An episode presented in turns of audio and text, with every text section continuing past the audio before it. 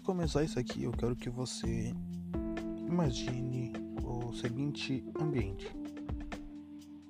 Após anos de uma dura guerra, uma guerra devastadora que custou a vida de milhões de pessoas, os sobreviventes se estabelecem em uma região e nela decidem formar uma aldeia, uma vila, onde lá desenvolvem seus costumes, hábitos ao longo dos anos isso ajudou a se manter vivo, mesmo lidando com as consequências da guerra, que no caso é uma floresta cujo ar é tão poluído que o ato de entrar sem máscara pode custar sua vida. A água é inquestionavelmente imbebível e até mesmo, e até mesmo a terra próxima é tão tóxica que qualquer planta, qualquer vegetação plantada ali pode morrer ou simplesmente se tornar inconsumível devido à poluição do solo. Além disso, próximo a essas florestas poluídas, aliás, dentro delas, pela verdade, existem insetos vindo dela. Mas não é um mosquitinho de banheiro, um pernilongo, um. São insetos gigantescos que de vez em quando ficam furiosos e tentam destruir tudo por seu território. Bom, imagine também que nesse mundo armas de metal não sejam tão úteis assim. Então, porcelana é algo um pouquinho mais viável de produzir. Agora imagine que você é um aldeão dessa vila repentinamente seu povo é envolvido em um conflito aleatório, no qual ele nem sabia da existência, mas agora ele é obrigado a participar. É, então, esse é o pano de fundo que eu quero que vocês mantenham na cabeça durante isso aqui, porque é o pano de fundo para o filme Náusea que iríamos falar dele hoje.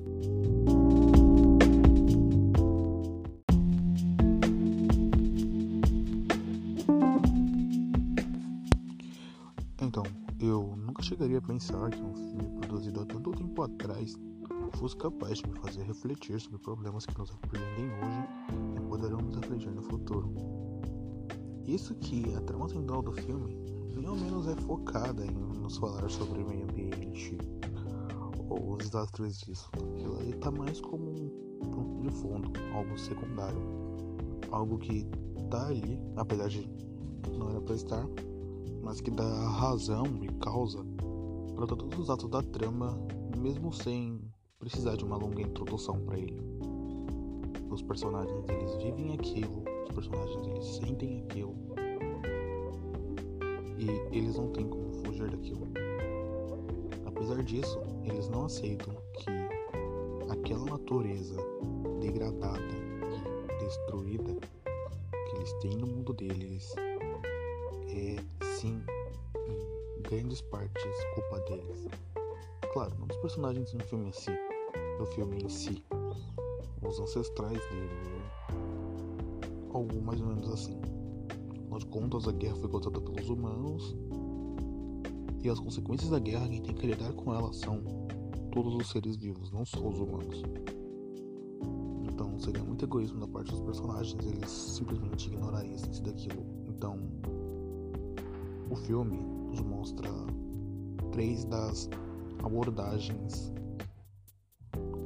nos mostra né, três povos e esses povos abordam aquele problema do ambiente destruído que eles têm de maneiras distintas. O primeiro povo nos apresentado, o Vale do Vento, ele busca se harmonizar com aquilo. Como o Vale do Vento reside o mais próximo ao Mar Polar, que é essa floresta, eles buscam de toda forma se harmonizar. De diversos modos eles fazem isso, seja periodicamente entrando na floresta para obter recursos, ou a própria Nausicaa que planta sementes que ela recolheu na floresta e as estuda. Ela também chegou à conclusão de que quando as sementes crescem num solo fértil, limpo, elas não reproduzem toxinas. Já outra nação é Epige. Epige mora um pouco mais distante do Vale do Vento e eles se isolam por completo. Eles preferem viver em meio a um deserto do que viver próximo à floresta. Eles fogem do problema. E já a terceira nação, que é Terumáquia, a propósito, eu vou voltar um pouquinho atrás, não é Epige, é Pigiteu, tinha me confundido. A terceira nação, que é Terumáquia, ela lida com o problema de uma maneira um pouco mais agressiva, buscando recursos de tentar exterminar de vez com aquela floresta. Eles buscam uma arma capaz de matar todo o mar podre para que assim os seres humanos possam voltar para sua época de paz e prosperidade, mesmo com a custa de milhares de vidas novamente. Toda a trama desenvolve acerca desses dois reinos centrais, Terumáquia e o Vale do Vento. Aliás, Império de Terumáquia e Vale do Vento. Onde, enquanto um tenta meramente viver e subsistir com aquela floresta, o outro tenta se livrar do problema de maneira agressiva e brutal, mesmo que isso não tenha provas conclusivas de que trará resultado. Isso vem do fato de que podemos abordar o problema de diversas formas. O filme apresentou três, três distintas nações e culturas. Provavelmente dentro do universo do filme devem haver mais, mas não é não foi relevante o bastante para entrar na trama do filme. Mas esses conflitos ocorridos entre essas três nações são o plot central. E ele leva bem em consideração a questão de que o problema em si não vai ser resolvido por aquela guerra entre eles. As disputas entre PGT e Terumáquia não vão, não vão evitar que o mar podre continue se crescendo com uma poluição crescentemente corrosiva consumindo cada vez mais cidades locais sem controle. E esses povos, por uma mera disputa de ego, não conseguem se unir. Não tem uma coesão para lidar com o problema sendo consumidos por ele lentamente. Mesmo quando o problema ele tenta se resolver por conta própria.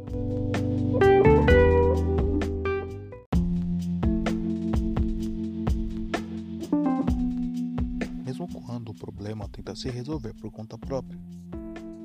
Em uma determinada parte do filme nos é mostrado que as árvores que crescem dentro do Vale do Vento, elas tendem a absorver os gases poluentes do local. E essa absorção vai petrificando elas ao longo do tempo, tornando sua casca mais dura. Obviamente elas viram rocha e quando elas enrijecem por completo, elas se partem devido ao próprio peso longas árvores. Elas caem no fundo do mar podre, embaixo já da área da floresta, onde seus pedaços, seus fragmentos vão se quebrando em porções cada vez menores e formando areia. Essa areia, ela é diferente da areia do solo que tem acima mar podre, ela é uma areia limpa. Essa areia, ela se acumula em sedimentos próximo à base das árvores e a água do mar podre vai se filtrando ao longo das camadas daquela areia, escorrendo e fluindo direções a rios que vão que nos levam a cidades como o Vale do Vento, Pejde e Terumaki, assim como outras ações daquele povo. Os rios daquela região são tratados pelo que eles consideram um problema.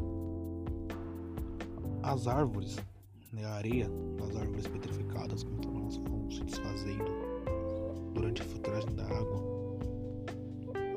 vai sendo levada junto, que forma, que forma o solo nessas regiões, que é incrivelmente rico em nutrientes e não poluído.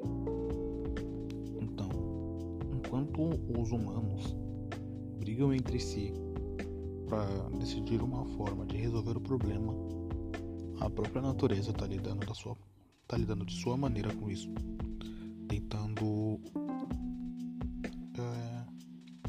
tentando resolver o problema da forma mais rápida que ela consegue.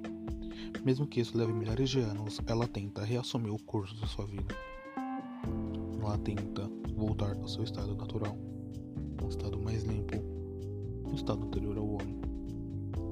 A trama uma central do filme, né, que eu já vou entrar na questão, não se trata só desses conflitos, mas também da importância de alguns deles.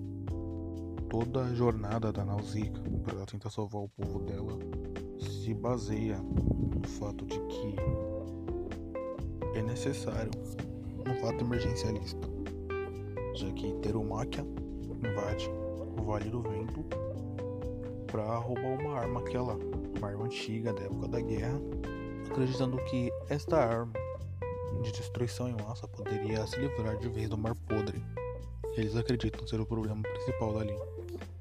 Em seguida, Nausicaa é levada.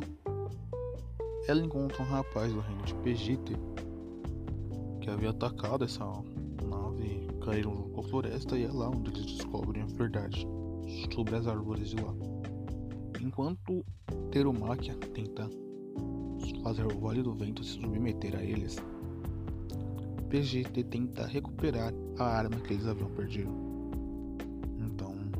Ato de crueldade hediondo e excêntrico, eles acabam por enviar um, uma manada de insetos colossais para cima deles usando o filhote como isca.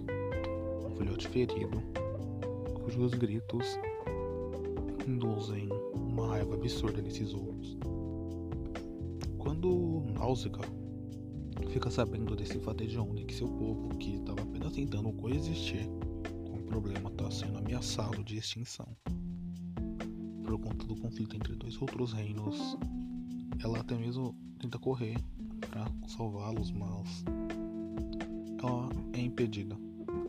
Peste não deixa ela ir, pois Peste sabe, pelos feitos que ela havia demonstrado, que não seria bom provavelmente conseguiria parar o ataque e Besta não quer isso. Ela é presa dentro de uma nave e a mãe daquele garotinho que ajudou ela, que a gente descobre também que era irmão de uma outra garota que havia caído no Vale do Vento. Ele, ela a ajuda a fugir. Ela disfarça uma das filhas dela com as mesmas roupas que ela. E as mulheres da nave passam todo um plano para que ela consiga escapar. Isso não acontece de forma perfeita, afinal de contas a nave também é atacada. E um senhor amigo de Nausicaa que havia ido junto com ela, havia se entregado junto com ela para ter um Akia, para tentar evitar conflitos, acaba indo resgatá-la. Esse senhor, junto com o garoto que havia resgatado, eles conseguem tomar a nave posteriormente e Nausicaa vai em direção ao Vale do Vento. Chegando lá, ela descobre, né, como o filhote estava sendo usado, cheio de ferimentos e canos, uma espécie de cano enfiado no casco dele, para que o sangue escapasse e assim o cheiro do sangue do filhote ficasse mais evidente junto da dor dele, enquanto ele é arrastado. Essa cena me deixa bem revoltado para falar a verdade.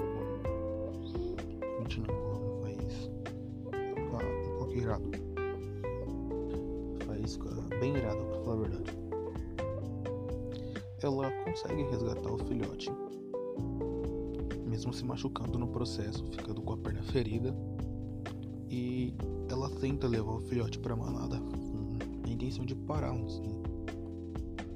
Mas enquanto ela tentava chegar ao Vale do Vento por esse caminho, esse caminho, mesmo com a ajuda da nave, já não estava bom cidadãos do vale já tinham se revoltado contra a e haviam iniciado um conflito.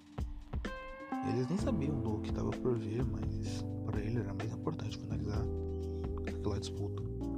Nausicaa até consegue levar o filhote para os olmos, mas a fúria deles estava tão, mas a fúria deles estava tão fora de controle que eles acabam atropelando a garota. Antes, a propósito, antes de Nausicaa chegar lá, né, durante esse conflito, assim que os cidadãos de Teromáquia avistam, avistam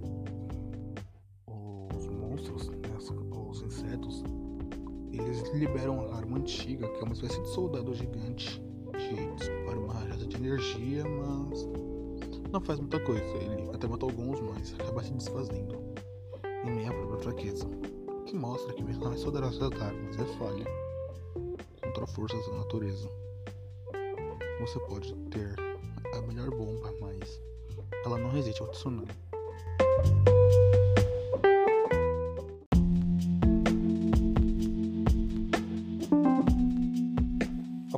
Criaturas atropelarem a Náusica e a deixarem no chão inconsciente e extremamente ferida, elas se acalmam e, ao verem que o filhote estava ao lado dela, tentando protegê-la, eles decidem curá-la, esses monstros. Né? Aliás, monstro é um termo muito forte.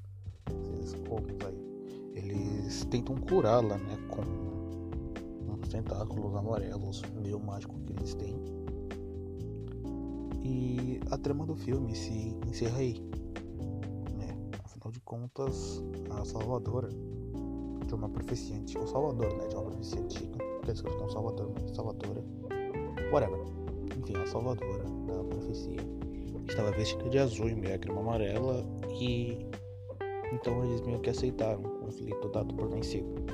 Afinal de contas, Peixe havia sido tomada. Né? A nave central de Peixe havia sido tomada por Iopa e por, pelas pessoas daquela nave que haviam se revoltado com a situação.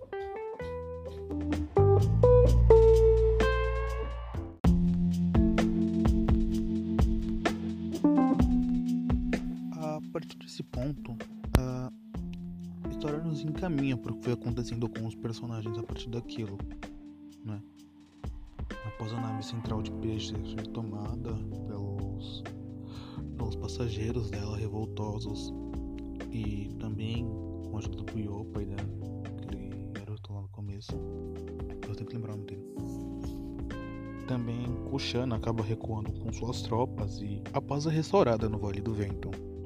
E quanto à floresta, né, o Mar Podre, ele permaneceu lá. Meio que foi não dito, né, mas é possível concluir que eles escolheram deixar a natureza seguir seu curso de forma natural, independente das ações humanas. Eu gostei bastante do filme. E apesar de ele ter sido originalmente planejado para abordar temas mais pautados para armas nucleares, em guerras, ao final de contas o filme foi lançado no meio da Guerra Fria. E é uma obra japonesa, o Japão realmente enfrentou o que é os estragos né, de ser atingido por uma bomba nuclear. Então o filme ele meio que retrata isso. E por fim, né, após falar dessa história com vocês, eu queria dar meus agradecimentos finais para os soldados valentes que resistiram até aqui ouvindo essa chatice. Muito obrigado e quem sabe até a próxima.